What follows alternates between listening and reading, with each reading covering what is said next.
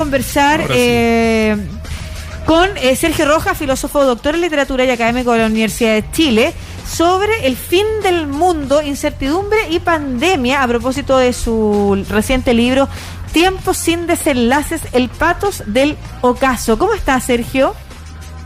Hola, Lucía, ¿qué tal? Bien, muy bien, qué todavía. qué interesante que, eh, por una parte, por otro lado, que no sé, lo que genera la incertidumbre y el título de alguna manera eh, también profundiza en aquello, ¿no es cierto? Las emociones que nos despiertan los escenarios actuales. ¿Qué significa tiempo sin desenlaces? ¿Qué trata de abordar esta idea del fin del mundo, eh, de la incertidumbre que tenemos en estos momentos? La verdad es que es un libro que, que tiene muchos años ahí adentro. Yo diría que tiene por lo menos 10 años eh, de trabajo, por lo tanto no está en una relación directa, digamos, no nace, claro. no nace de la contingencia, pero sintoniza con un, con un clima de fin. Y el concepto, de, la idea de fin que el, que el libro propone es justamente no entender el fin como un acontecimiento, como algo que se estaba esperando y que se imagina que va a suceder por acción de una guerra nuclear, de una catástrofe natural, sino que el fin es un proceso. ¿no? Es un proceso, y es más, es un proceso que ya comenzó, que comenzó hace mucho tiempo. Y en ese sentido, como lo proponía el otro día en una conversación con Constanza Michelson, eh, todos podemos pensarnos de alguna manera como ya como sobrevivientes. Yo diría que esa es la idea de, ingreso en el, en el libro. ¿no? El fin es un proceso, no es un acontecimiento. Y por lo tanto, pensar que el fin va, es algo que va a ocurrir es una manera de invisibilizar, incluso insonorizar esa catástrofe que ya está sucediendo y en medio de la cual nosotros nos encontramos eh, haciendo nuestra vida cotidiana, que es, es algo inevitable, digamos, afortunadamente. Sí, profesor, este es un fin de una época, es un fin eh, del mundo como lo conocemos, es un fin, eh, no sé, de nuestro planeta. ¿Cómo lo interpreta usted? Entiendo el fin como un, a ver, el, el, fin es una es un agotamiento, ¿no? Entendamos el fin aquí como un agotamiento, no como un término abrupto, no como un cierre, sino como un agotamiento, ¿no? Y ese agotamiento es el que no tiene un desenlace narrativo, a eso, a eso se refiere el, el título, ¿no? De tiempo sin desenlace, ¿no? O sea, sin un fin narrativo, que podría ser un castigo o la salvación, eh, sino que ese, ese agotamiento lo entiendo como el agotamiento del paradigma en el que hemos estado. En ese sentido es el fin de un mundo, pero es un mundo en donde dialogan la ilustración y el cristianismo, por ejemplo, ¿no? Toda esa, toda la forma que teníamos de entender el mundo, incluso de percibirlo, es lo que hoy día se agota y por eso que proliferan las, las paradojas, las extrañezas, y cualquier persona hoy día mirando la, la televisión o enterándose de las noticias dice, uno ya no sabe qué pensar. Claro, qué esperar a dónde vamos a llegar. Ahora, la idea del fin trae consigo cierta tensión, ¿no es cierto? Cierto nerviosismo. A eso me, refería yo cuando hablaba además de estos tiempos de incertidumbre, además en los que se agudizan eh, las crisis emocionales, de salud mental. Pero en este caso, tu fin es, es, es, lo que entendíamos, por ejemplo, de las eras. Vamos a transitar a otro escenario.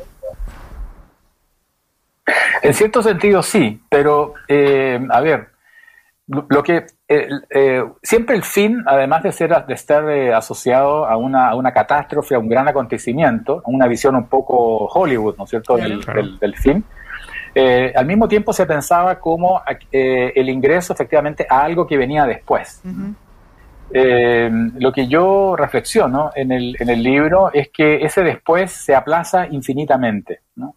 Se aplaza infinitamente, ¿no? No hay la, mm, a ver, la, expectativa de ingresar a un nuevo tiempo que podría ser peor, ¿no? ahí nuevamente Hollywood y, las películas post-apocalípticas, o algo mejor, ¿no? de la mano de lo que hoy día se llama el transhumanismo, ¿no es cierto?, en donde la ciencia y la tecnología nos van a llevar a vivir 200 años promedio, etcétera. Eh, ambas cosas son, son, por ahora, yo diría, eh, ficciones, ¿no? Ficciones para no pensar esto que está pasando y es allí en donde en el, en el libro yo establezco un, diálogo, una relación entre la filosofía, eh, las artes ¿no? y eh, la, literatura. ¿no? Tiene que ver justamente con el trabajo que hace hoy día el arte, por lo menos el arte que me interesa, que trabaja justamente no en anunciar lo que viene, sino en, en, poner en crisis nuestra forma de pensar. ¿no? Yo decía en alguna oportunidad, el arte en un mundo caótico, en un mundo de incertidumbre, de inquietud, ¿no es cierto? Como decía Lucía, el arte nos ayuda no a entender. El arte nos ayuda a no entender. O sea, nos confronta con esto que, con esto que está sucediendo. Estamos conversando con el filósofo, doctor en literatura y académico de la Universidad de Chile, Sergio Rojas.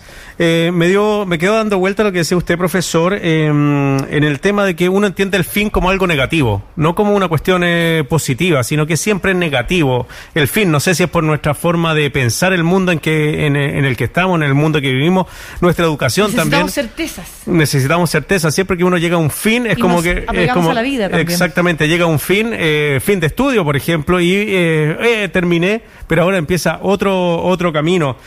Eh, este, este fin, como dice usted, es un limbo, ¿no existe un comienzo de algo nuevo? Mm.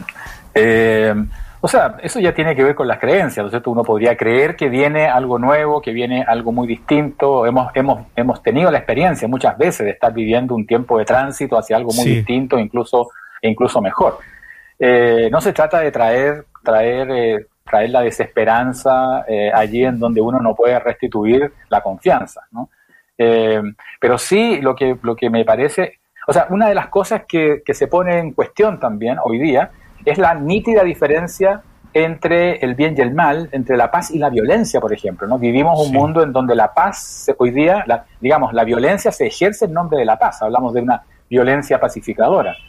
Eh, la diferencia entre el pasado y el presente, ¿no? ese pasado que parece alejarse cada día más lejos y de pronto nos encontramos con que algo que ocurrió hace 40 años está todavía, no solamente como algo que es necesario eh, ir y revisar para entender el presente, sino que está alojado en nuestro, en nuestro propio presente. Tenemos que pensar ahí un nuevo concepto de historia.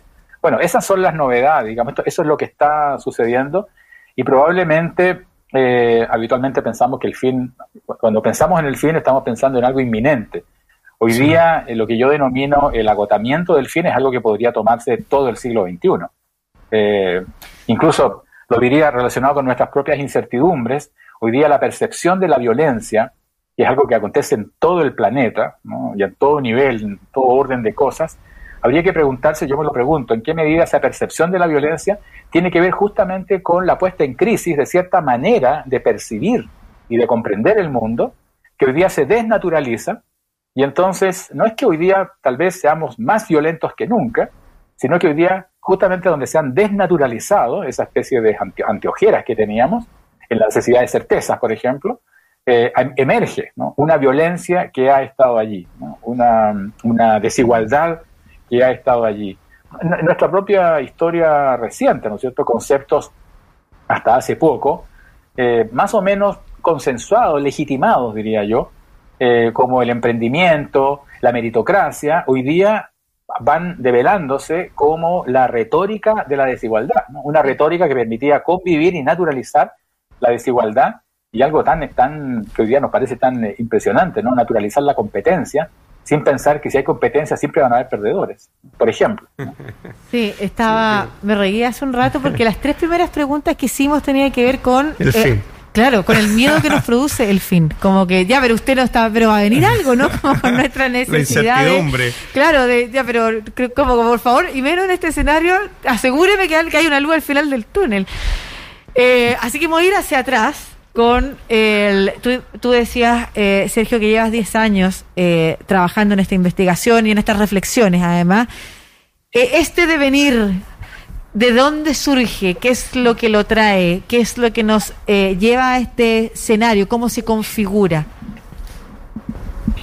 A ver, hay un proceso, podríamos decir, de, como decía recién, ¿no? un proceso de progresiva desnaturalización de las formas en que percibimos y comprendemos eh, el mundo.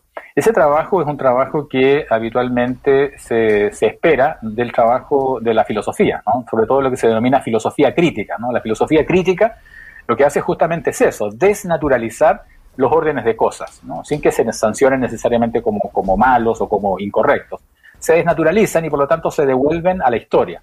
El ser humano, en ese paradigma podríamos decir ilustrado, el ser humano recuperaba su condición de agente transformador de la historia. La paradoja que comienza a producirse y que a mí me, ha interesado mucho es el hecho de que esta desnaturalización de nuestra forma de, comprender el mundo en lugar de ir restituyendo, eh, de ir restituyéndonos en nuestra condición transformadora, más bien va generando un profundo escepticismo. La sensación de que caen las certezas, pero no caen las certezas porque las consideramos eh, pasadas de moda, porque la historia se las lleva hacia atrás y vienen nuevas, sino que caen las certezas y ya no hay nada a qué aferrarse. Entonces cunde el escepticismo, eh, incluso yo diría el, el cinismo, y entonces la actitud crítica desnaturalizante, en lugar de movilizar, más bien nos va transformando en la práctica en conservadores. Por supuesto, en conservadores con un discurso muy contestatario, molestos con todo, etcétera, pero en la práctica no hay nada, incluso las mismas ideas que alguna vez sirvieron a los discursos de emancipación, hoy día también caen, caen eh, en desuso, ¿no? Se les hace corresponder a lo que se llamó el siglo de las ideologías, mm. que es un siglo que no terminó muy bien, entonces, eso es lo que a mí me, me ha me, Incluso a nivel eh, eh, local. Em, te quería preguntar, esa, e, esa reflexión está en el contexto de un periodo antropocéntrico en el que creemos que, eh, como nunca, más conocemos. Los hombres más conocemos, más sabemos. Entonces, quiero saber si eso que tú relataste recién ¿Crees que ha pasado antes también? Si en, otras eras, si en otros eh, cierres de ciclo de la humanidad, también la reacción eh, fue similar. Esta idea de volvernos más conservadores, de cristalizar nuestros pensamientos para aferrarnos precisamente a, la no generación de esos cambios, porque somos en esos sujetos, sujetas de cambio en, eh, en, el estado de, de la transformación de las cosas, ¿no es cierto? ¿Tú crees que mm. la, antes ese, esa supuesta eh, falta de conocimiento al que, nosotros creíamos estar tener acceso permitía mayores grados de flexibilidad y, de acompañar esos procesos o al mismo tiempo se reaccionaba de la misma forma? O sea, yo creo que la inquietud ante, ante los cambios, sobre todo si son cambios eh, donde no se sabe lo que va a venir al otro lado, eh, siempre han generado inquietud. Ahora, eh, un, elemento a, considerar en, la, pregunta que planteas es, es el hecho de que eh, suponemos una noción de historia. Cuando nos preguntamos, antes ha sucedido esto también, suponemos una cierta idea de historia y esa idea de historia es moderna. ¿no?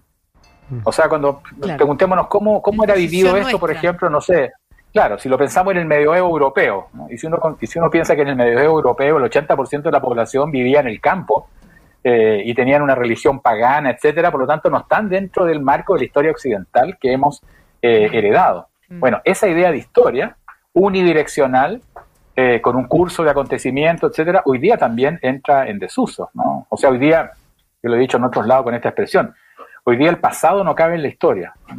El pasado no cabe en la historia. Entonces el pasado se insubordina, se multiplican los relatos. Eso es fascinante e inquietante, eh, inquietante al mismo tiempo. Sergio Roja, filósofo, doctor en literatura y académico de la Universidad de Chile. Profesor, ¿dónde se puede encontrar su libro para las personas que quedaron interesadas? Ah, bueno, en este, en este tiempo de pandemia, la editorial Sangría lo ha encargado a La Comuna, ¿no? La Comuna, La Comuna con K, es una distribuidora de varios, de varios eh, editoriales nacionales eh, e internacionales. Eh, uno de ellos es la editorial Sangría. Entonces, la comuna se encuentra en internet y se puede allí. está también en, algunas librerías, ¿no? Pero considerando esto de la, la situación de la pandemia, la comuna es la vía más directa, pienso. Muy bien, pues su libro Fin del Mundo, Incertidumbre y Pandemia, eh, Sergio Roja, filósofo, doctor en literatura, académico de la Universidad de Chile, conversando con nosotros acá en el coche comedor de Estación Central. Profesor, un agrado tenerlo, que le vaya muy bien. Bueno, muchas gracias por la invitación. Igualmente. Adiós.